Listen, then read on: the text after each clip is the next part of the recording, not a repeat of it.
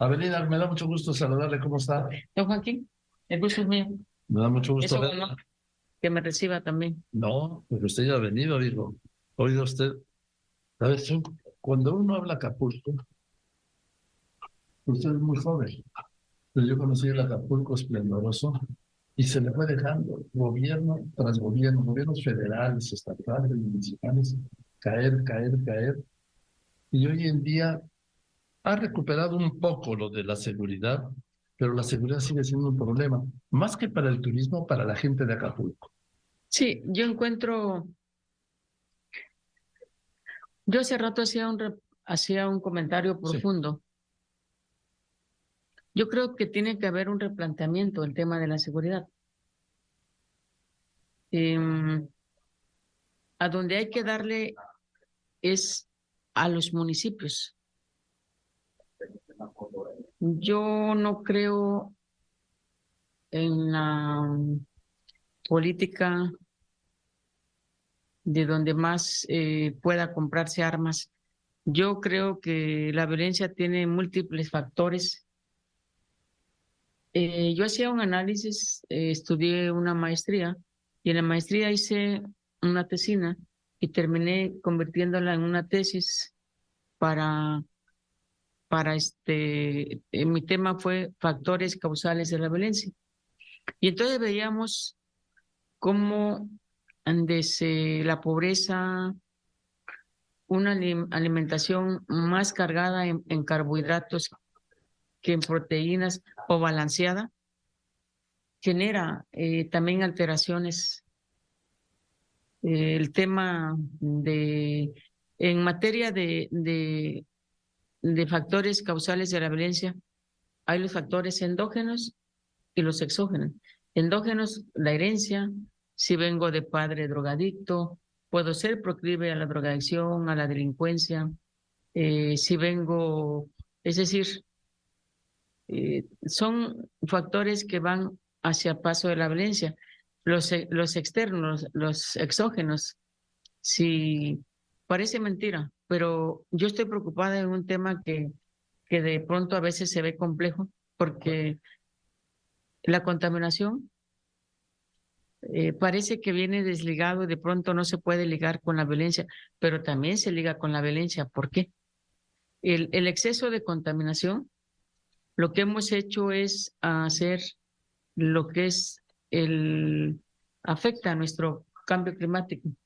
Y entonces, a estas alturas, si nosotros revisamos, ha aumentado la temperatura del calor.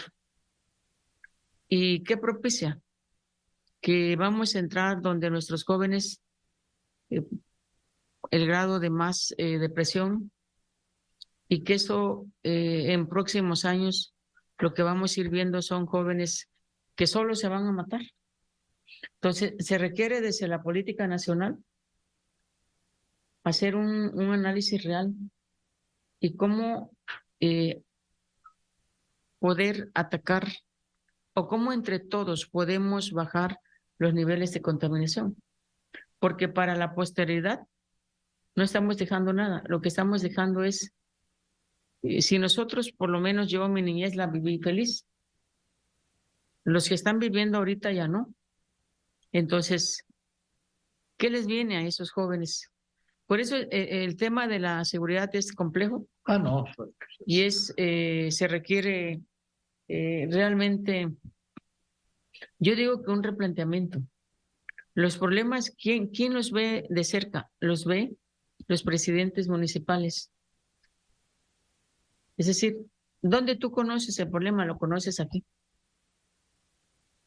Entonces, se debiera atacar desde aquí. Voy a contar, voy a contar, por ejemplo, en mi mapa de calor luego me sale renacimiento, o no luego, siempre me sale renacimiento. Entonces, para poder cambiar todo el entorno, ahí se necesita sí de los tres gobiernos, federal, estatal y municipal, donde hagamos programas integrales desde la calle, desde el drenaje, desde las becas, desde, desde mejorar las escuelas. Es decir, tenemos que agarrar por sectores. Claro, porque además, es decir, La inseguridad afecta a todos y se da en todos los niveles, ¿eh? Y no solo aquí en Acapulco, claro. el país hoy se superó, hoy en el gobierno del presidente López Obrador se superaron hoy los 141, 145 mil homicidios dolosos. Sí, porque creo que falta más, eh, más acercamiento hacia, hacia, hacia, como más empoderar abajo. Sí, claro. Porque es abajo donde está el problema. Quienes conocen perfectamente qué pasa son los presidentes municipales. Y hay que hacer eh, un rediseño real, real, real, real, real. Porque, a ver, los, presidentes, los gobernadores no pueden estar en lo que pasa en cada municipio. Es exclusivamente el alcalde. Yo creo que el alcalde, el presidente municipal, presidenta municipal, es la autoridad más cercana a la realidad. Claro. Eh, creo que se requiere hacer un, grandes foros donde involucres a tus presidentes, donde los escuches. Y sí, si bien es cierto la, el acompañamiento de los elementos de seguridad son importantes y son, pero por sí solo no va a bajar la violencia. Eso no, eso no.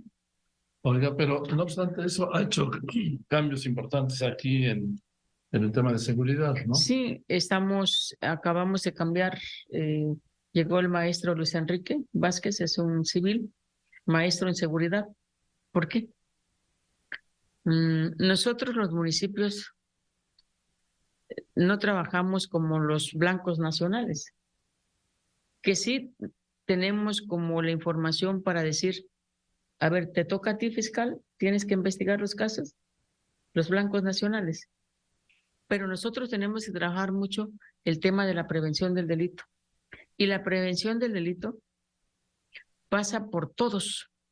Es decir, eh, yo le voy a dar vida a lo que es a la participación ciudadana.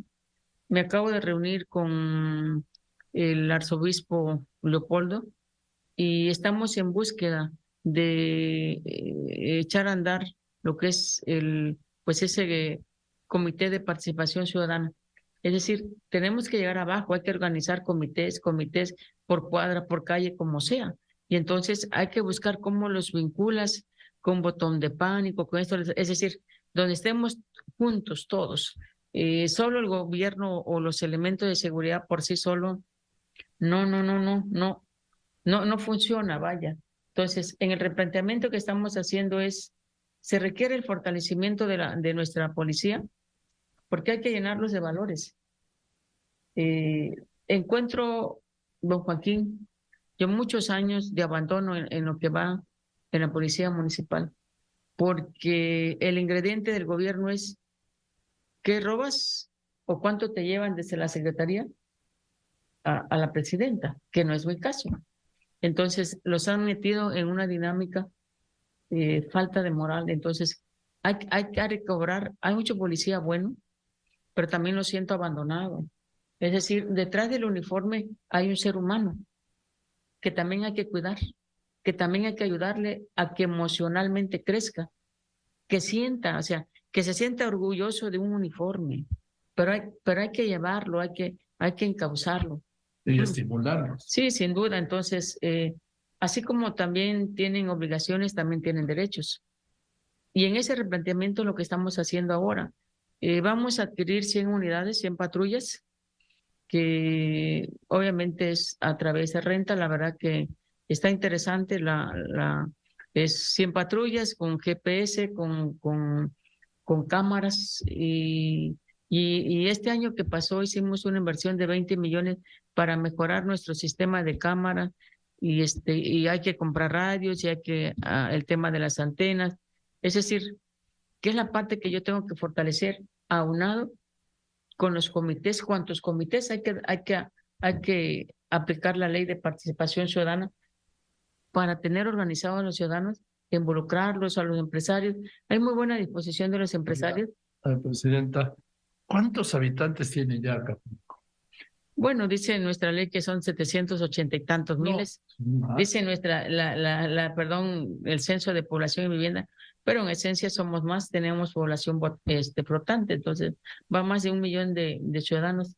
Eh, Acapulco es complejo, tiene, yo encuentro en Acapulco, mm, lo encuentro como muchos años perdidos eh, que realmente no se trabajó para, para Acapulco.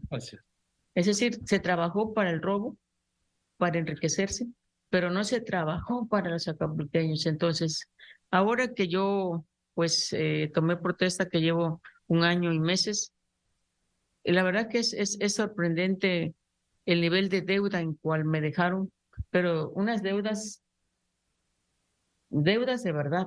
Nada más al puro SAT le debíamos 600 millones de pesos de dos administraciones. La deuda con el ISPEC de 57 millones, de Fonacot 55, de zona federal porque no aportaron el 10%, 80 millones. La deuda que me parece inmoral, espantosa y hasta da coraje, la deuda de Capama con Comisión Federal, que está en 776 millones de pesos, porque no pagaron los recibos de luz. Pero mi pregunta es, ¿cómo yo sí la vengo pagando? ¿Cómo desde que llegué al día de hoy he pagado alrededor de 300 millones de pesos mes tras mes el tema de la, de la luz? ¿Y cómo sí se puede? ¿Y dónde quedó ese dinero? Entonces, mientras no haya ética y no haya moral y vengamos a robar, pues Acapulco no va a tener desarrollo. Se requiere una dinámica. Eh, he pagado alrededor de 1.200 millones de pesos y yo me pregunto, ¿y de dónde agarré dinero si veníamos? Vengo haciendo lo que encontré como, como venían los demás. ¿Y de dónde encontré tanto dinero? De no robar, don Joaquín, y no robar. 1.200 millones de pesos Hoy Acapulco tiene opinión de cumplimiento positivo. No sé cuántos años ha pasado que no lo tiene. Hoy puedo estar en todos los programas federales, porque es uno de los requisitos que te piden para poder acceder a o accesar a los, a los recursos federales. Hoy Acapulco lo tiene. Entonces. Qué bueno, maestra, pues eh, la próxima vez que venga nos sentamos otra vez. sí. bien? Gracias. Al contrario, un placer. La, maestra Avelina López Rodríguez, alcaldesa de Acapulco. No, no un placer. ¿Eh? Y gracias por su, gracias por querer Acapulco. No, pues, un día van a ser honorario de aquí. La verdad que si usted lo conocieran realmente es un amor. Gracias, maestro. Gracias. Un placer. Muchas gracias. Gracias.